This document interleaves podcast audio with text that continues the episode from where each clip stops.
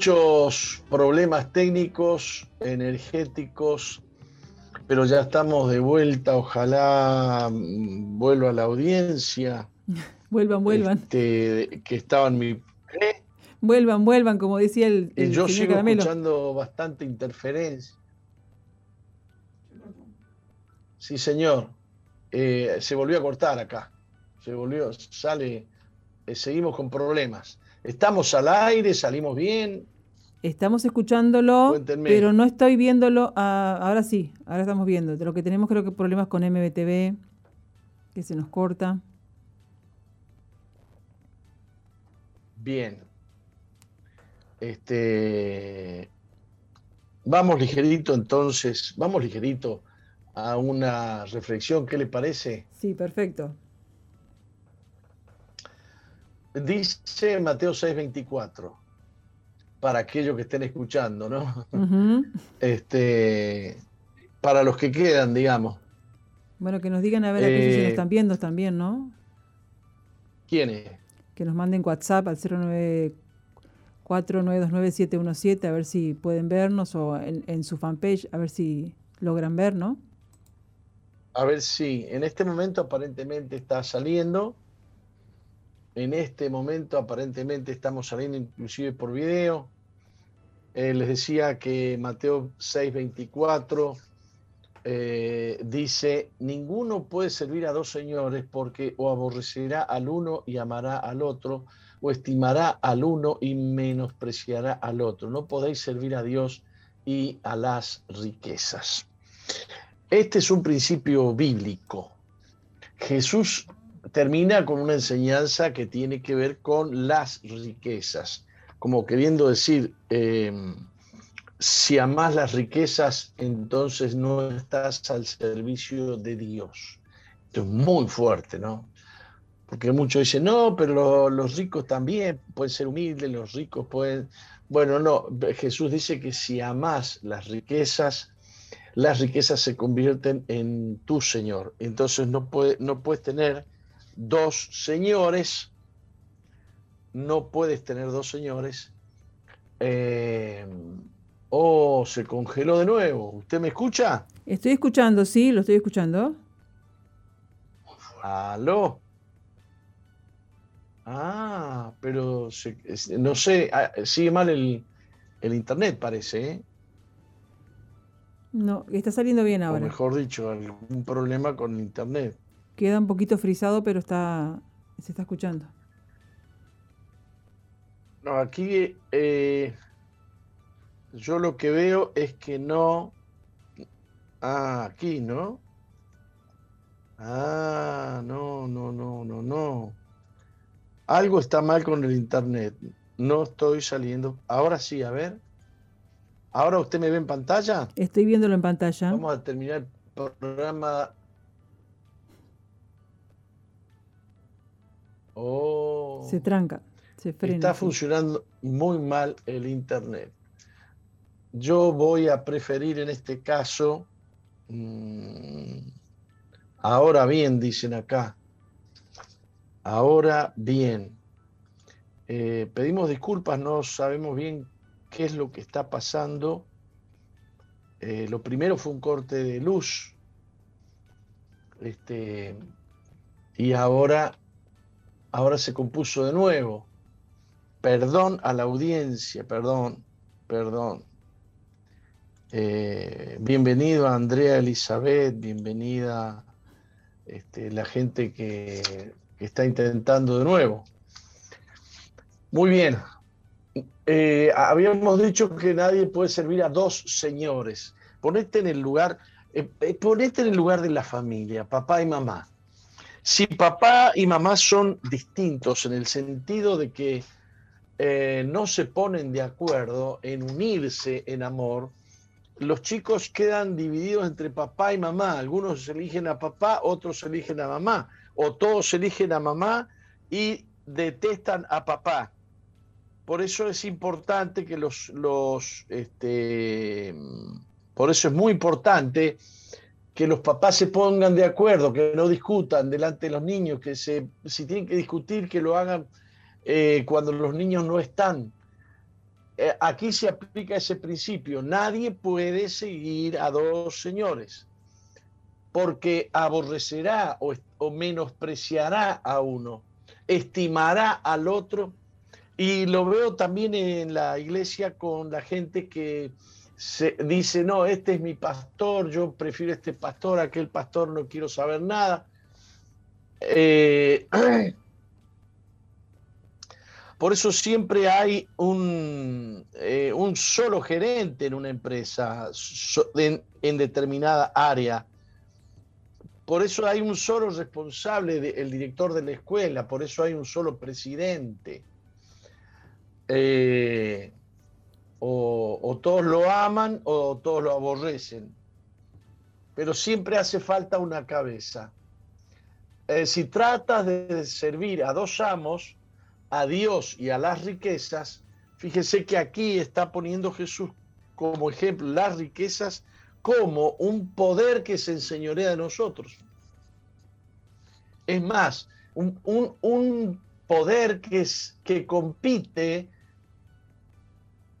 eh, con Dios en el señorío de las personas.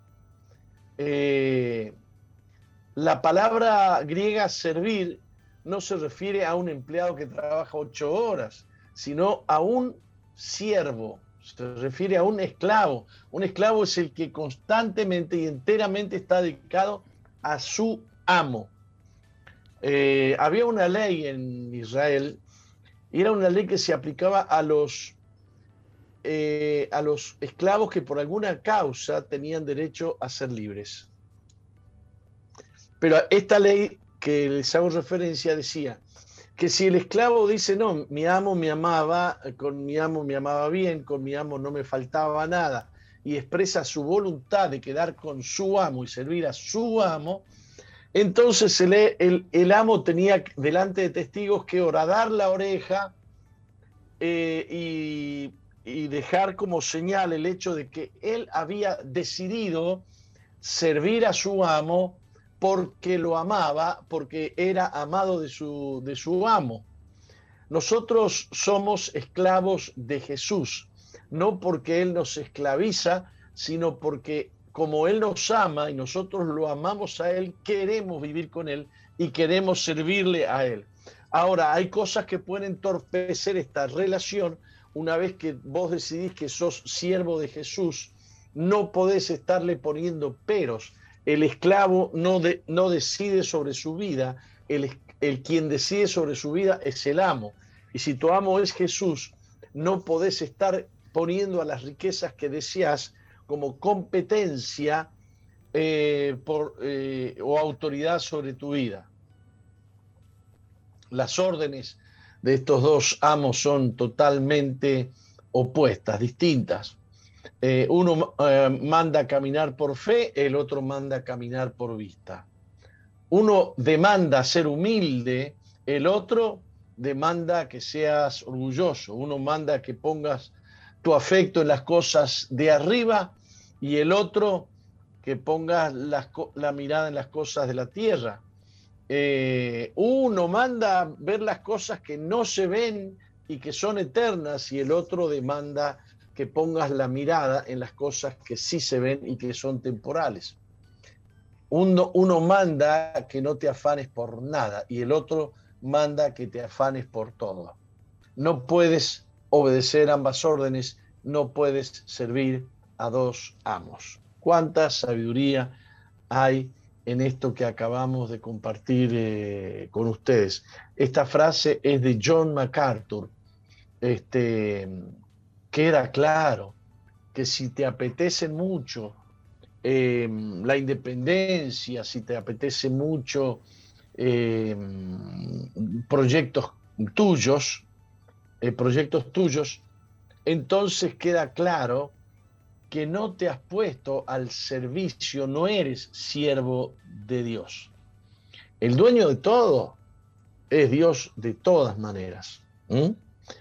El Salmo 24.1 lo dice muy claramente, de Jehová es la tierra y su plenitud, el mundo y los que en él habitan. Salmo 24.1. De Jehová es la tierra y su plenitud, el mundo y los que en él habitan. Él es dueño de todo, incluyéndote a ti, a tu familia, a tu casa y tu coche. Pero hay un tiempo en el que Él te da la oportunidad de escogerlo a Él, te hace, te expresa su amor, te muestra su misericordia, te manda gente que, que te hable de parte de Él, gente que te predique el Evangelio, gente que te, que te advierta acerca de las exigencias de Dios. Y ese es el tiempo de tu oportunidad de dejarte permear por el amor de Dios y decirle, Señor, me he dado cuenta cuánto me amas y quiero decirte que yo quiero ser tuyo, que tú seas mi Señor. Ese es el tiempo en el que vos podés tomar esa decisión, pero vendrá un tiempo en el que dice la Biblia que toda rodilla se doblará y toda lengua confesará que Jesucristo es el Señor. Jesucristo es el Señor, te guste o no te guste. El tema es si le amás o no le amás. Si, le crees que con Él es mejor o no crees que con Él es mejor. ¿Se entiende claramente, mm, Roca, esto? Sí, sí, sí, sí. Y sí, es, algo que nosotros, los que, los que decidimos seguir al Señor, em, muchas veces miramos como que tenemos que depender de Él, tenemos que saber que tenemos que depender de Él y no abocarnos tanto a lo que son las, las, lo que nosotros queremos eh, como posesiones, ¿no? Porque o nos abocamos tanto a eso o nos abocamos a servirle. Y, y, testigos somos muchos de nosotros que cuando le estamos sirviendo al Señor, como has predicado el fin de semana, el Señor se encarga de, darlos, de darnos por añadidura todas aquellas cosas que nosotros necesitamos. O sea, a nosotros nos faltan cosas y, necesitamos cosas como, como todo el mundo, ¿no? pero no nos abocamos a eso más que eh, de depender del Señor y de servirle al Señor, eh, sabiendo que Él tiene la provisión que nosotros necesitamos cada día, ¿no? Bien, la tierra es de Dios. Sí. Y Él nos ha dado la tierra para administrar. El oro es de Dios. Y Dios nos ha dado oro y plata. Y nos ha dado familia. Y nos ha dado aire. Nos ha dado ha puesto en nuestras manos la administración de todo lo que es de Él y todo le pertenece a Él y nosotros le pertenecemos también a Él. Solo resta saber, asumo esto, considero que lo mejor es que Cristo gobierne mi vida o prefiero yo gobernarme por mí mismo.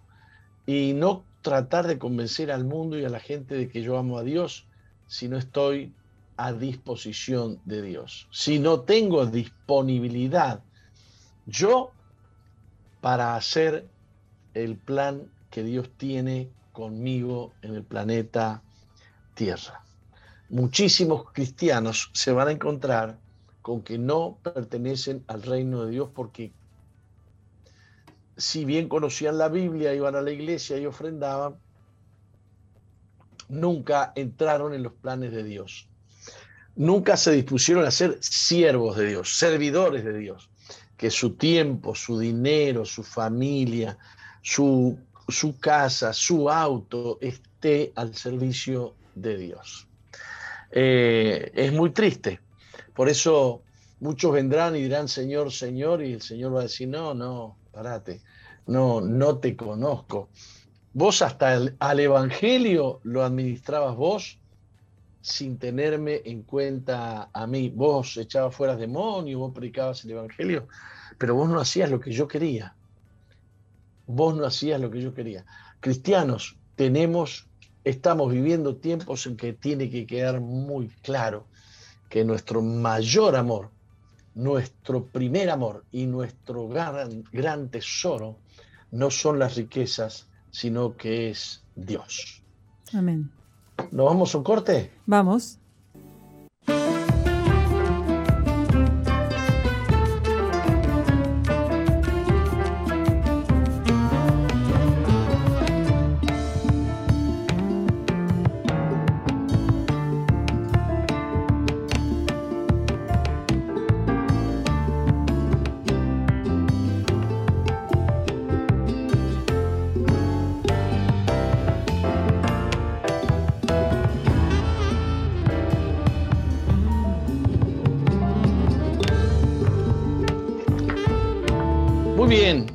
Pasamos a la etapa de los viernes en que compartimos con ustedes la lección que se desarrolla, eh, que compartimos los días viernes. Claro. Y esta viene, y esta viene con el hilo. ¿Cómo? Que esta viene como con el hilo de lo que venía hablando anteriormente, ¿no? Que está muy buena. Ajá. Eh, sí, sí, sí, sí. Este, nuestra prioridad, el reino de los cielos.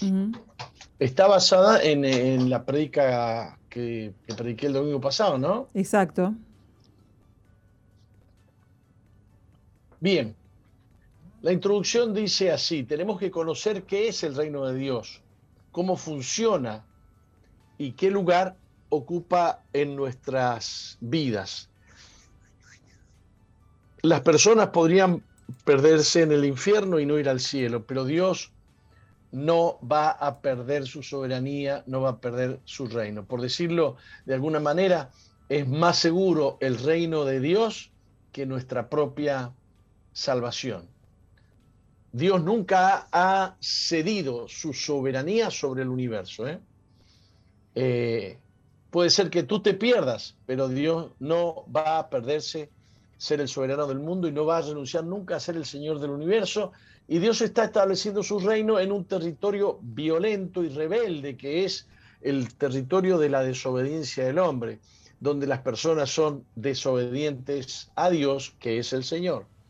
De este territorio el Señor está tomando la gente que quiere participar de ese reino, llevando más gente a ese lugar, al reino de Dios en algún lugar del universo hubo un querubín llamado Satanás que se rebeló contra Dios y hubo también ángeles que se rebelaron contra Dios. Mas Dios los juzgó y los condenó. Están condenados eternamente por haberse rebelado contra la soberanía del universo. Después puso al hombre en la tierra y este eh, querubín lo contaminó con la rebelión eh, eran ángeles condenados, transformados en demonios. Dios les ha le ha dado al hombre un tiempo para decidirse si forma parte de su reino o no. Dios le está dando oportunidad. Esto va en consecuencia con lo que estuve diciendo recién, ¿no? Tú tienes que decidir si formas parte de ese reino o no. Si le vas a dar prioridad a ese reino o no. Estamos acostumbrados a afanarnos y a enfocarnos en cosas visibles y vanas, o sea, cosas que no son valiosas.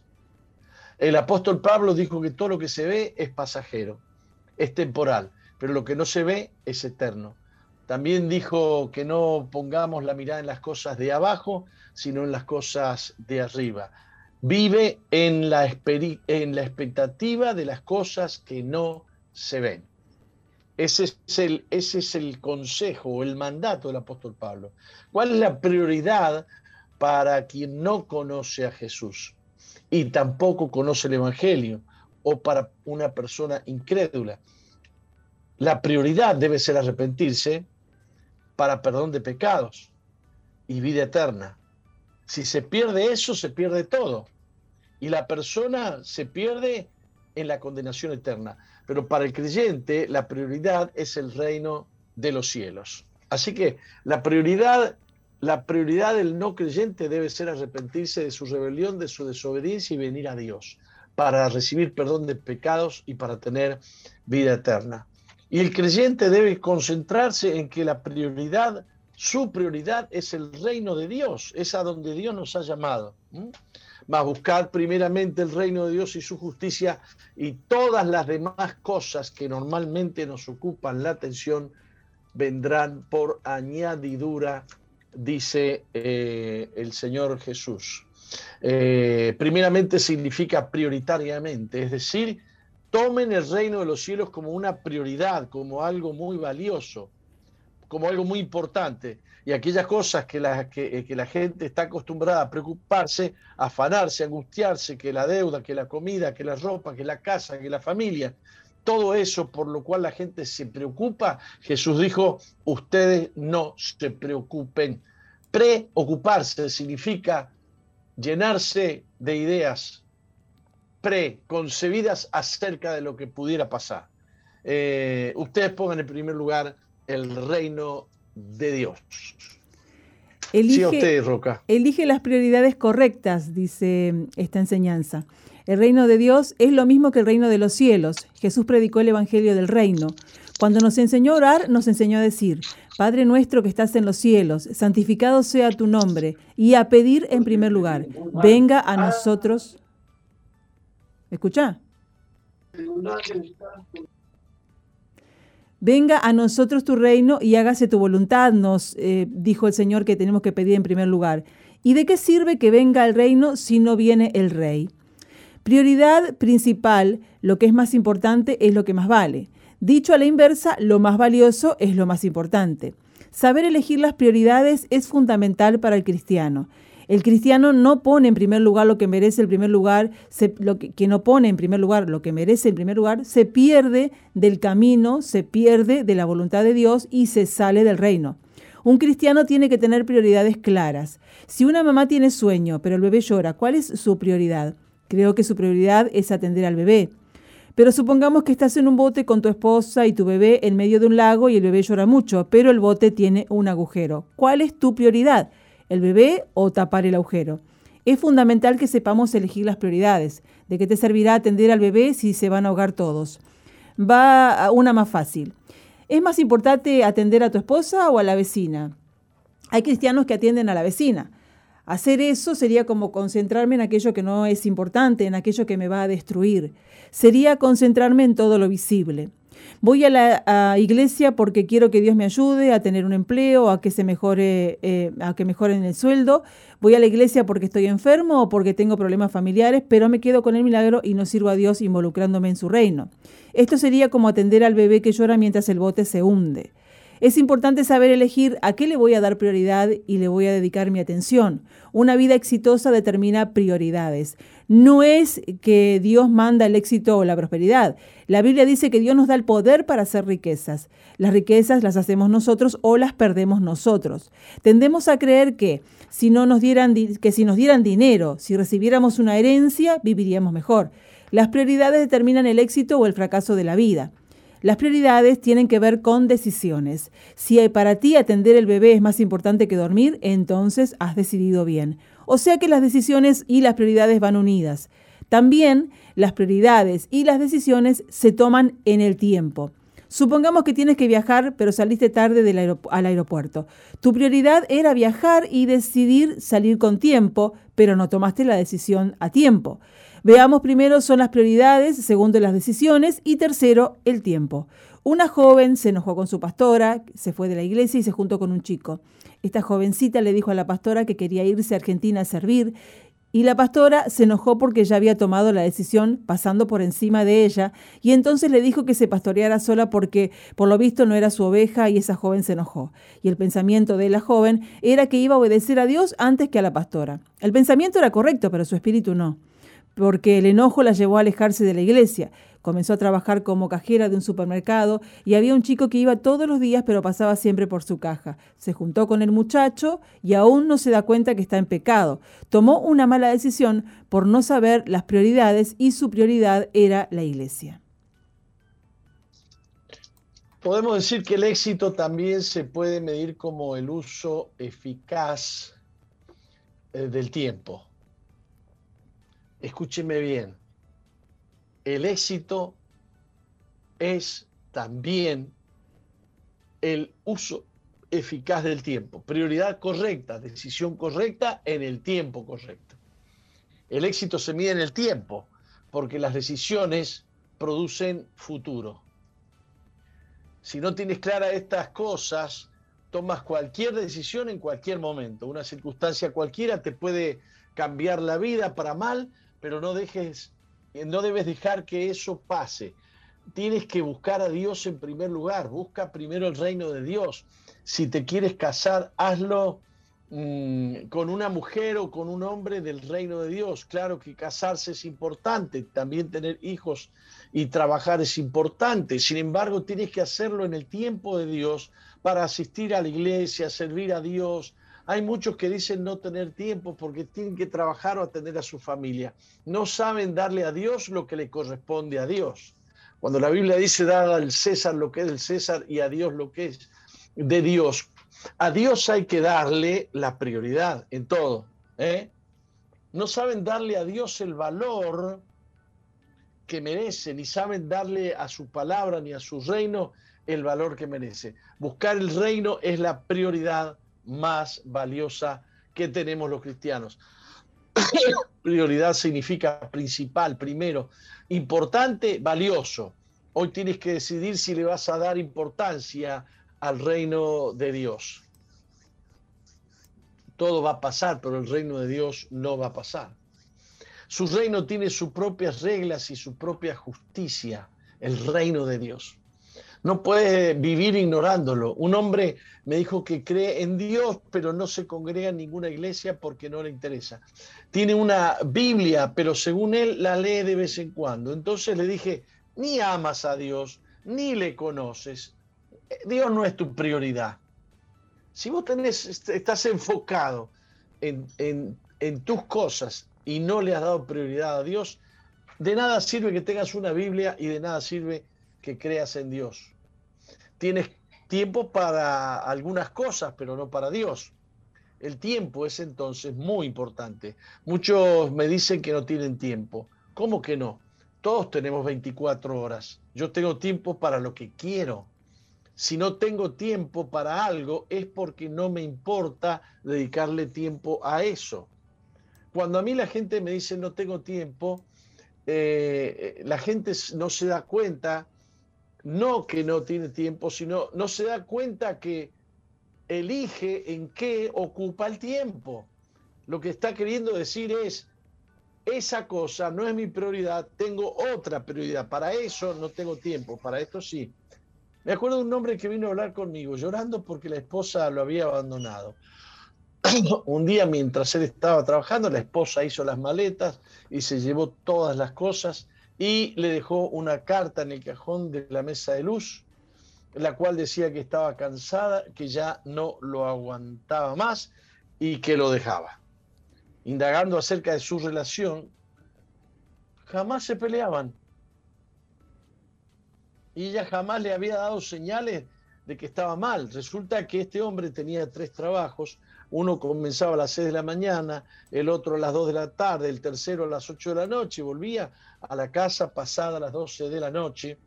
Eh, todos los, días llegaba cansado. El fin de semana la esposa quería tomar mate con él y charlar, pero le decía que estaba muy cansado y se pasaba el fin de semana durmiendo. Encima dijo, me deslomé trabajando para que no le faltara nada a mi familia. Les di todo consideraba que era un buen esposo, consideraba que era un buen padre, le dio todo menos esposo a su esposa y padre a sus hijos. Nunca se pelearon, ¿qué se van a pelear si él nunca estaba? Cuando él llegaba, ella estaba durmiendo y cuando se iba, ella también estaba durmiendo. Ella llevaba a los hijos a la escuela y resulta que también había un vecino que llevaba a sus hijos a la escuela y se encontraban en el ascensor todos los días era tan atento con ella y con sus hijos, la mujer finalmente se fue con el vecino. Lo que es no tener prioridades claras. Cuando dices que estás harto de tu esposa o estás harta de tu esposo, es porque tienes otras prioridades. Sigo yo. ¿Sigue usted? Decisiones equivocadas producen afán. Dijo Jesús, no os afanéis pues diciendo que comeremos o que beberemos o que vestiremos Aquí aparece la palabra afán, que es también preocupación. Cuando tú erras a las prioridades, entonces tomas prioridades secundarias que te llevan por caminos secundarios y no a la voluntad de Dios. Ese afán o esa preocupación te producen un desgaste mental y físico por haber tomado decisiones equivocadas. Mas Jesús dijo, Venid a mí todos los que estáis trabajados y cargados, y yo os haré descansar. Mateo 11, 28. En Jesús vas a encontrar confort para el alma. Tendrás un alma descansada y un corazón asegurado.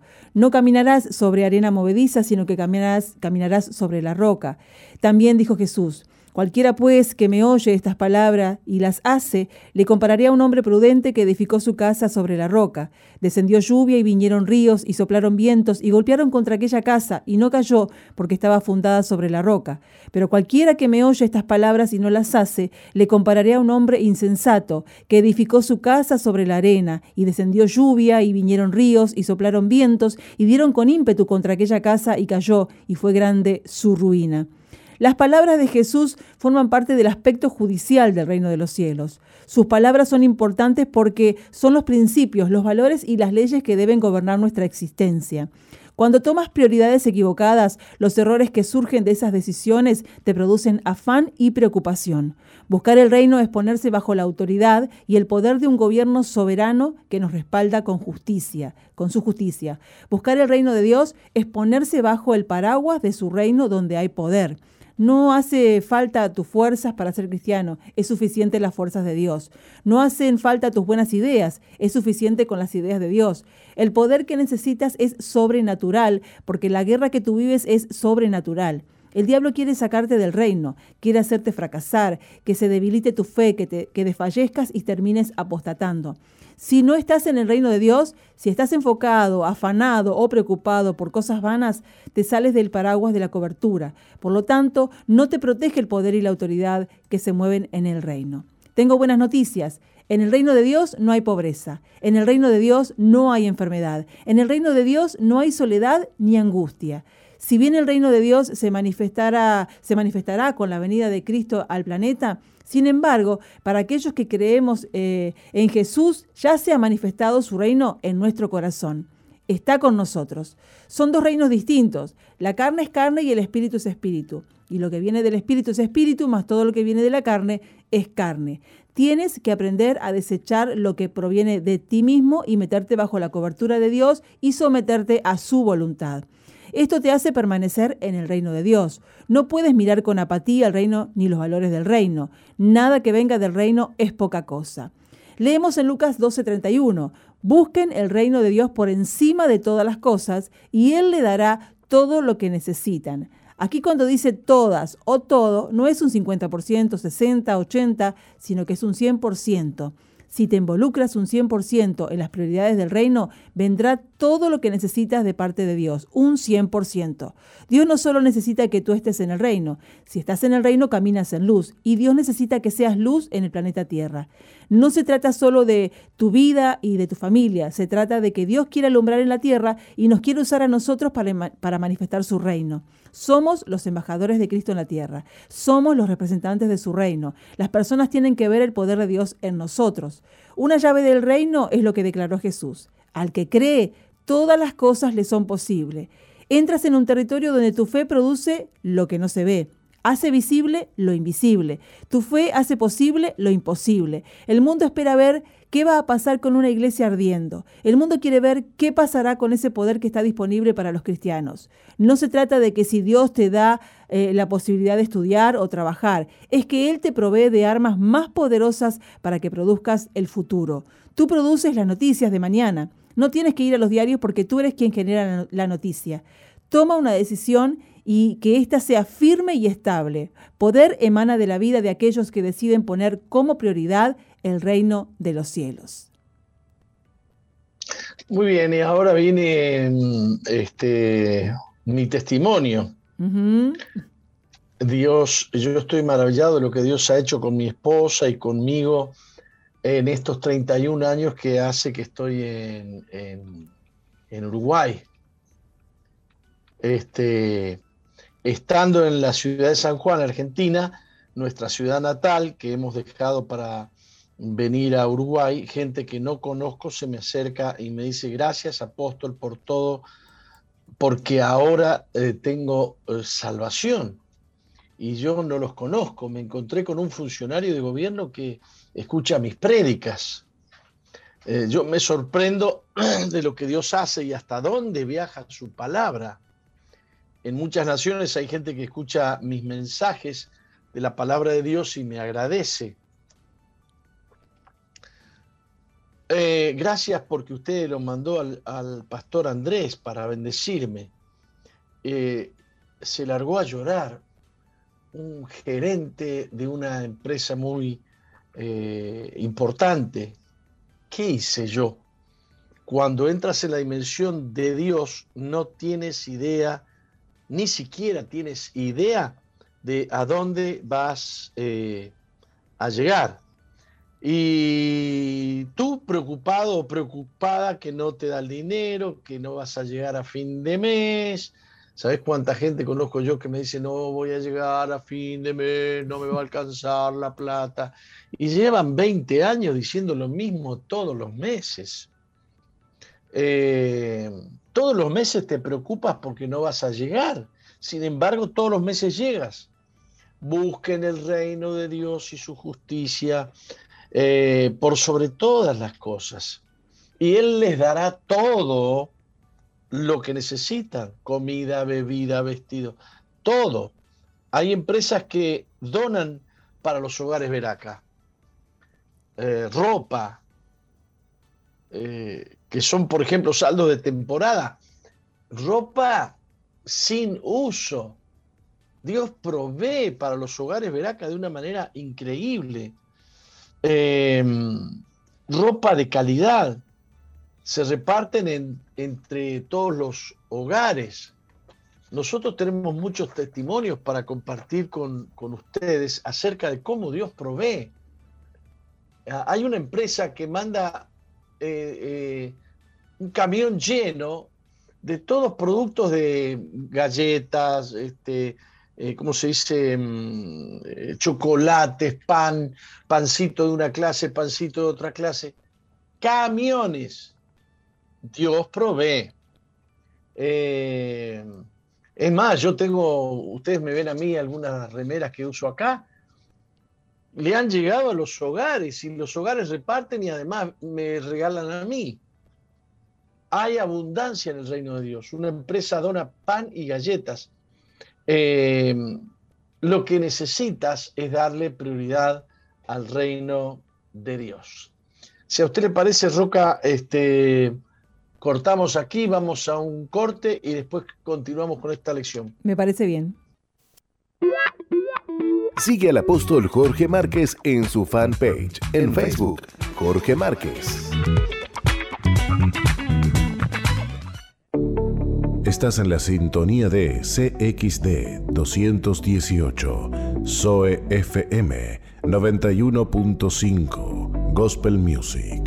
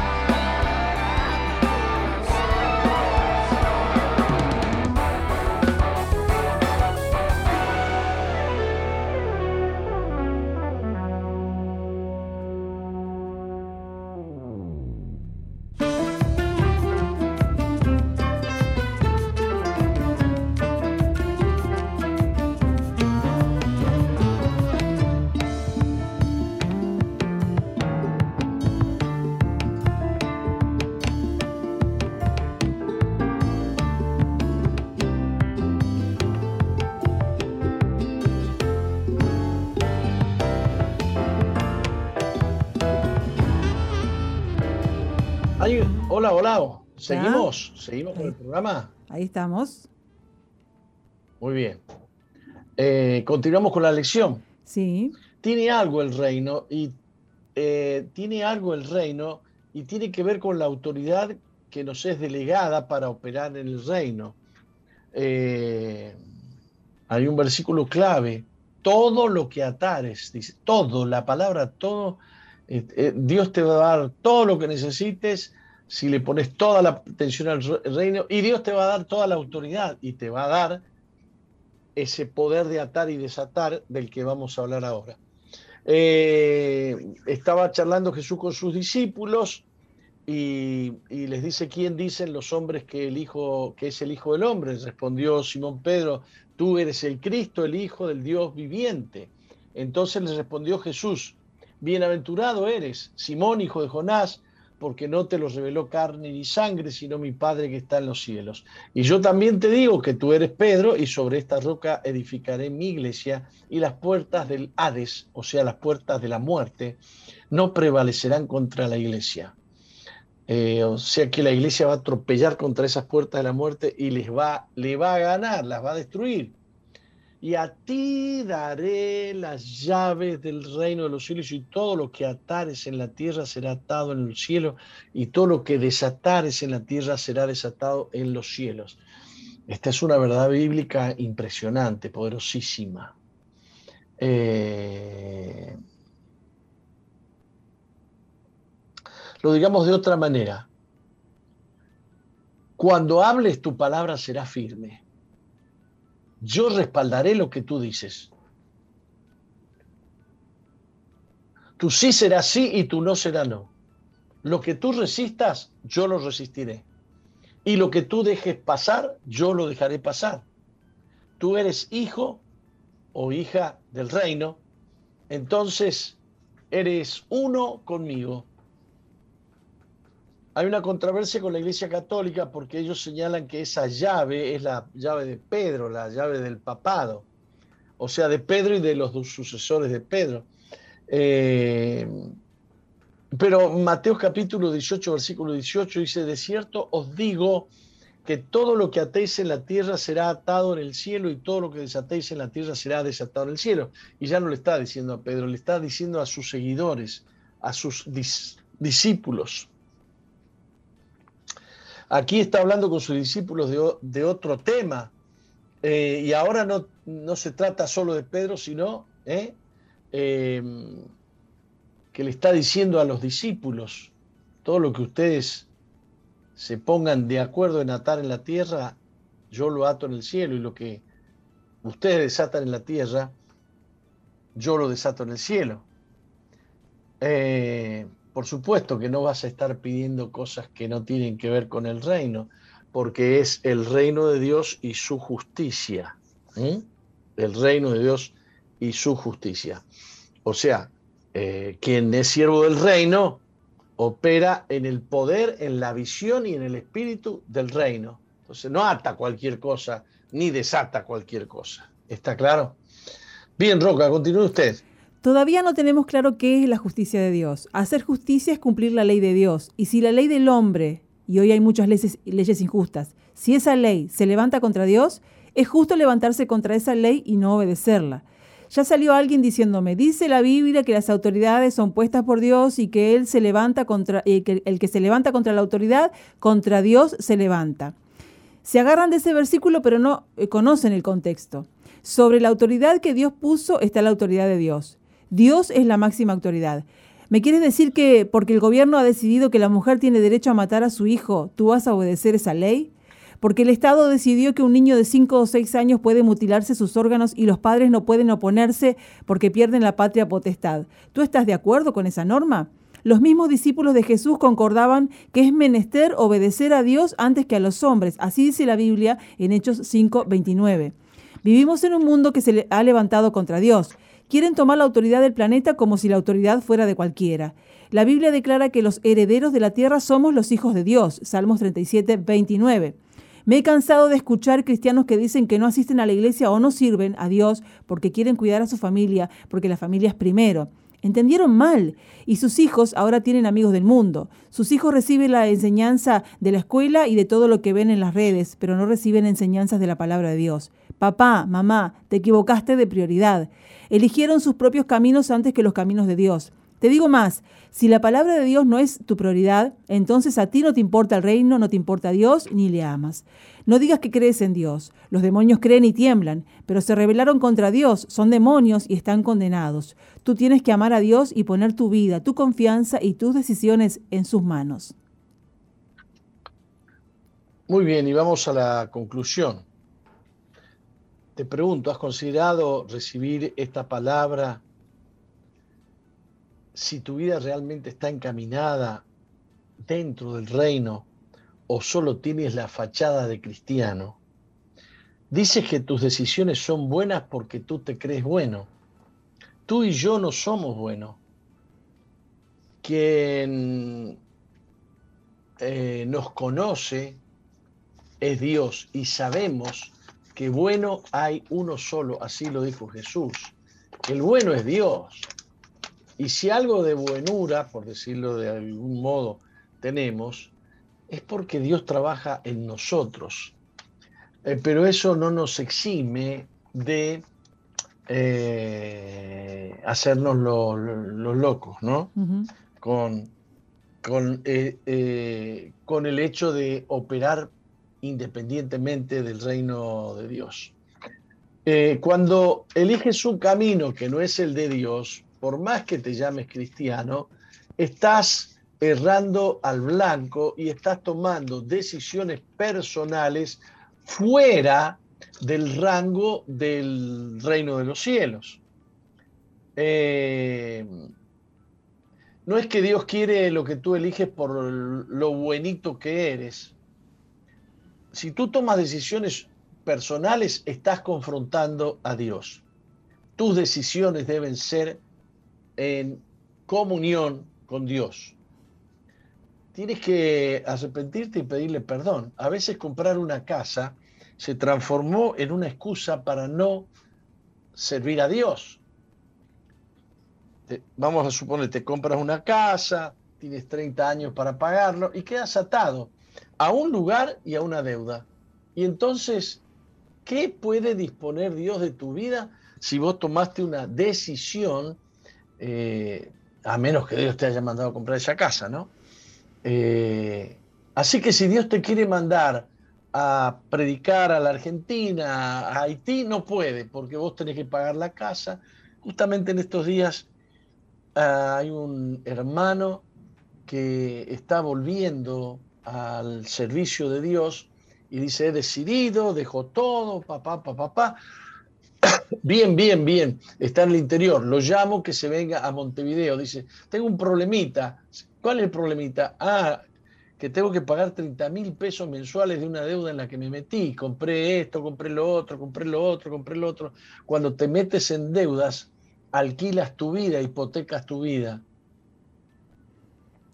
Tienes que reconocer hoy si, estabas, si estás equivocado o no. Tienes que arrepentirte y pedirle perdón a Dios. Tienes que decirle a Dios, Señor, perdóname, porque yo he creído que manejaba el reino y el reino, la pura verdad es que lo manejas tú. Padre, bendice a todos aquellos que están escuchando esta lección. Padre, te lo pido en el nombre de Jesús. Hay muchos que se han desviado del camino sin darse cuenta. Hay muchos que pretendieron tomar una decisión buena y se alejaron de la iglesia, se alejaron de Dios. Hay muchos que se enojaron con la pastora o con el pastor eh, Dios mío, y se alejaron de ti y tomaron decisiones malas. Yo te pido en el nombre de Jesús que tu Espíritu Santo obre en sus corazones indicándoles cuál es el camino que tú les indicas que ellos deben seguir. Te lo pido, Señor, en el nombre precioso de Jesús. Amén. Amén. Muy bien, ¿sabes, Roca, que alguien me dijo recién? A ver, espérate que te lo leo. Eh, aquí dice, mm, a ver, a ver, a ver, a ver, un mensaje decía, bueno, dice, salada la pastora del relato. Debemos exhortar con amor, sin provocar, herir a la ovejita descarriada. ¿Eh? sí, sí, posiblemente la pastora era, era salada pero eso no te habilita a vos a irte enojado de la iglesia y terminar metiéndote con un hombre, ni siquiera casarte con él y pecar todo el tiempo. Digamos, es verdad, ay de los de aquellos por quienes vienen el tropiezo, dice el Señor. Ay de ellos, pero eso tú no estás habilitado a salirte del reino porque te enojaste, porque te molestaste. ¿Quedó claro eso? Sí. Muy bien. ¿Anda por ahí Ezequiel Bentancur? Por aquí anda. ¿Me lo pueden mostrar? Hola, Ezequiel. Hola, ¿qué tal? 32 años. 32 años. ¿Todo bien? Bien, tranquilo, gracias a Dios, bien. ¿Estás tranquilo? Sí, bastante. ¿Cuántas veces has estado en una radio? Y esta era que la primera vez estuve cuando era chico, que, fue con la escuela, y esta es la segunda vez, pero era chico. Ajá. Estás un poquito así, que te tiembla algo. No, tranquilo. Muy bien. Más, o menos. ¿Perteneces a un lugar veraca? Pertenezco al lugar veraca. Eh, ¿De, dónde? En, Pando, Barrios Blancos. Ah, Veraca Gofer. ¿Cómo se llama? Veraca Gofer. ¿Qué es Gofer? El hogar de Nico. Eh, está bien, pero ¿qué significa Gofer? Eh, creo que era, el, si no me equivoco, creo que era eh, la madera que se usó para hacer la barca. Ah, madera de gofer, sí señor. Ah. Para hacer la, la, ¿cómo se llama? El arca de Noé. Exactamente. Perfecto. Este, ¿Y cuál será el significado espiritual de que se llame Gofer el hogar, no? Le ponen cada nombre a los hogares, ¿sabés, Roca, que vamos a tener que hacer una barrida? ¿Mm? Hay uno que se llama Conejo. Hmm. Veraca en inglés, ¿cómo se dice? Rabbit. Veraca.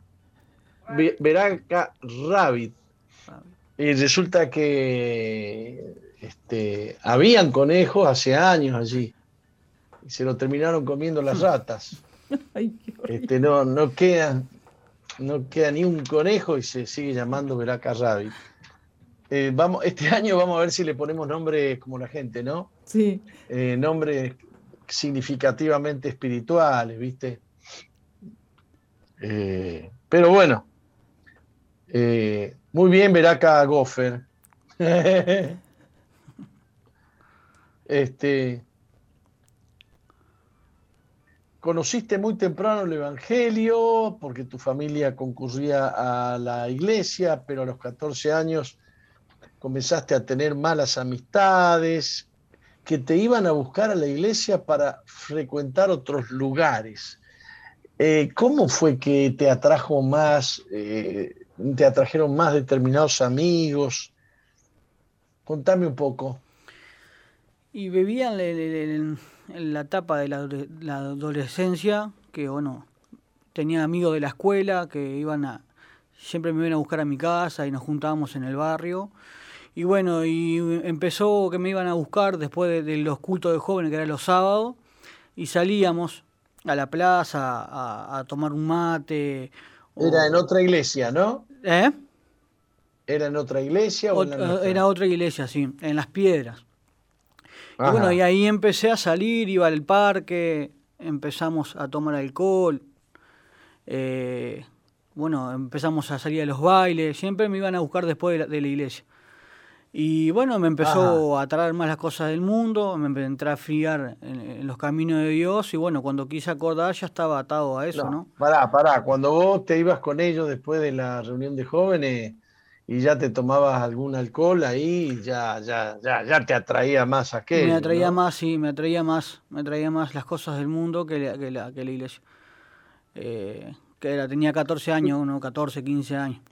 Pero vos tenías una espina clavada y era que creías que tu mamá, o quizás tu mamá, hacía diferencia entre vos y un hermano, ¿puede ser? Sí, sí, me crié en, eh, con eso, ¿no? Digo, como digo, no le he hecho la culpa eh, ni, a mi hermano ni, a mi madre, pero bueno, yo me sentía, me sentía incómodo porque claro, eh, fue mi, es mi hermano, fue mi hermano más chico, capaz que está escuchando, le pido que, me perdone, pero, eh, y eso me marcó. que era más lindo que vos. Es menor.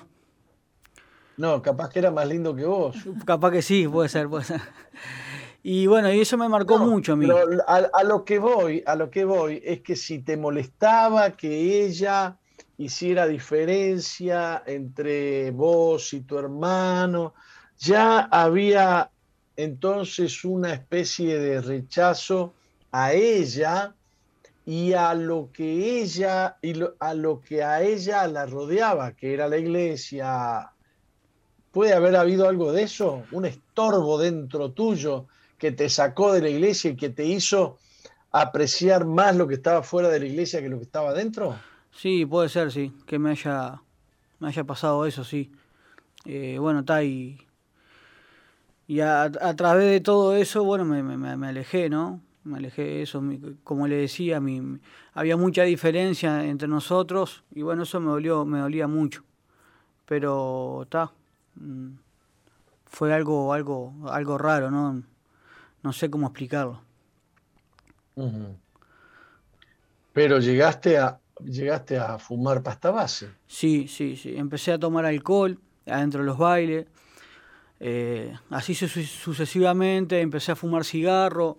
Cuando quise acordar ya me estaba rodeando con gente más, un poco más del ambiente hacia las drogas. Empecé a consumir eh, marihuana. Y bueno, cuando quise acordar más o menos la etapa de los 14, 18 años empecé a tomar cocaína y eso mis padres no sabían porque yo no, no, no sabían porque yo lo hacía fuera de mi casa y bueno, en mi casa era una cosa y afuera era otra. Y bueno, así sucesivamente fui metiéndome en, las drogas, ¿no? Hasta que terminé consumiendo pasta base, que fue él eh, lo que me arruinó, ¿no? Totalmente, ¿no? ¿Cuánto tiempo te arruinó la pasta base? Y la pasta base me quitó más o menos 10 años, más o menos. De los 20, 22 años, 21 hasta, hasta hace poco. He estado internado en otros hogares y bueno, ahora estoy acá en Veraca. Qué bueno. O sea que vos te has drogado hasta hace, hasta hace menos de un año. Menos de un año, sí. Hace menos de un año. ¿Entraste en Veraca hace cuánto? Siete meses más o menos que estoy en Veraca. Siete meses. Totalmente. Ah, en Veraca. En Veraca dejaste de drogarte. De drogarme, sí. ¿Qué tiene Veraca? Y es algo, eh, para mí es algo lindo. Es un, yo lo tomo de mi punto de vista, es una familia para mí. Y bueno, he aprendido muchas cosas acá en Veraca y estoy, estoy, le doy gracias a Dios por los hogares, ¿no? He estado en otros hogares, como estuve en Remar, tuve tres años en Remar, eh, estuve en otros hogares también pago, pero de nada me sirvió. Y bueno, hoy estoy acá y bueno, es, eh, para mí es una familia, Veraca, y bueno, me han recibido con, la, con los brazos abiertos, me han ayudado mucho. Eh, en mí y en mi familia también tengo una esposa. ¿Vos sos casado? Soy casado, soy casado.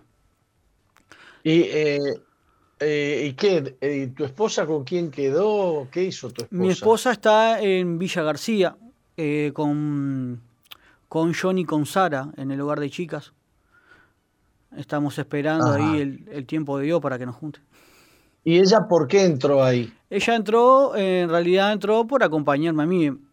Nosotros ya habíamos estado antes en Veraca, hace como dos años nos casamos, estábamos, estuvimos en las piedras, en los frutales. El pastor, em, que ahora es el apóstol Cara, nos casó, estuvimos un tiempo, nos fuimos, pensando que podíamos hacer nuestra propia voluntad fuera, y bueno, no fue así, ¿no?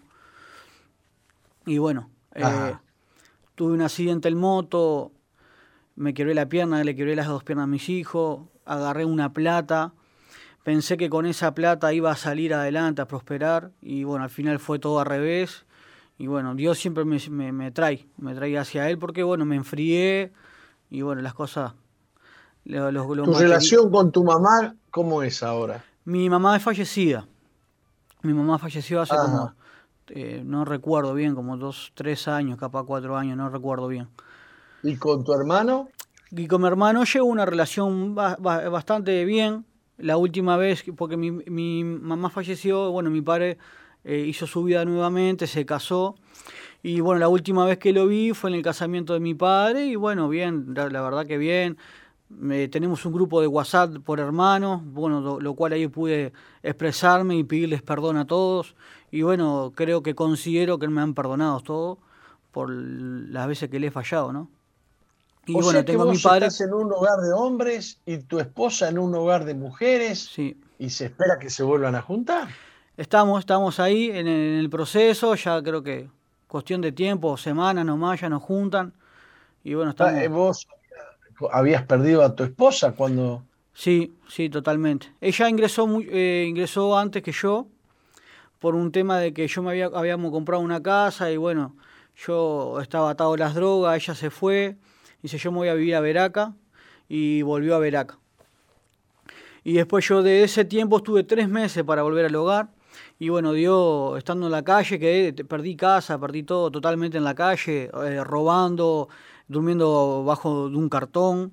Eh, Dios me hablaba, ¿no? Tenés que volver, volver, volver. Y bueno, le, cuento un poco. estaba, venía caminando, fue un sábado. Le digo a, Dios, totalmente destruido. Digo, Señor, le digo, sí, sí, sí. Le digo así, ¿no? Capaz que suena un poco medio raro, ¿no? Le digo, Dios, sí, sí, sí, me quiero, quiero ir a ver a mis hijos y bueno, quiero ver si me da la posibilidad de internarme. Le digo, Dios, ¿no? Digo, si uno será si tendrá cosas en su corazón, no sé cómo explicarlo. Le digo, Señor, si me encuentro, digo, mil pesos, es mi testimonio, ¿no? Si me encuentro mil pesos, Señor, le digo, me voy ahora a Veraca, le digo. Eh, vengo caminando y me encuentro un sobre tirado y me encuentro un sobre con diez mil pesos. Fue un sábado de noche. Y yo me paro en la calle y digo, ¿qué hago, no? Con los diez mil pesos. Digo, ¿me voy a drogar o voy a ver a mis hijos? Y bueno, tomé la decisión en no fallarle a Dios y me vine para el hogar de Veraca. Ese, sábado de noche pasé toda la, toda la noche en, Tres Cruces, esperé que abriera la fiera, me compré ropa, compré cosas para mis hijos y volví a, a, Veraca a, a ver a mis hijos y bueno, y ahí ya ingresé al hogar, fui al culto ese día, pasé el domingo con mis hijos y bueno, ese mismo día ya John me había conseguido y me llevaron para el hogar de Nico. Y de ahí, de ese día estoy acá. Bueno. ¿Tu vida ha cambiado? Ha cambiado, sí. La verdad que sí. Agradecido con Dios. ¿Has perdonado a todo el que tenés que perdonar? He perdonado, sí. Eh, hace siete meses que no te drogás. Hace siete meses. Tomé la decisión de, bueno, de, realmente entregarle mi corazón a Dios y ser tratado. Y bueno, ¿Te gastaste los 10 mil pesos de la pobre persona que lo perdió? Sí, eh, yo qué sé. Bueno, este, feliz de poder, em, feliz de poder eh, compartir contigo. Amén. Este tiempo y mostrarle a la gente de, el gran amor de Dios, eh, la paciencia de Dios, porque veo cómo Dios te ha perseguido, te ha buscado una y otra vez, ¿no? Este, gracias a Dios, que, que Dios te use poderosamente, Ezequiel. Amén para no solamente para bendición de tu familia, sino que te use para bendición de, mucha gente, que tu testimonio sirva para salvar mucha gente. Eh, Dios te bendiga, querido. Amén. Bueno, Roca, se nos terminó el tiempo. Sí, se nos terminó el tiempo, pero vamos a volver el lunes a partir de las 11 de la mañana aquí a SOE FM 91.5 en el programa de la Iglesia Misión Vida para las Naciones. Vamos a ver qué hace Putin desde aquí hasta el lunes, ¿no? Eso mismo. El mm. lunes volveremos con más noticias. Dios les bendiga, les esperamos en la iglesia, a todos, ¿eh? les esperamos en la iglesia, Misión Vida para las Naciones. Si lo que necesitan es un cambio, bueno, vengan a la casa de Dios a recibir palabra de Dios. Será hasta el lunes.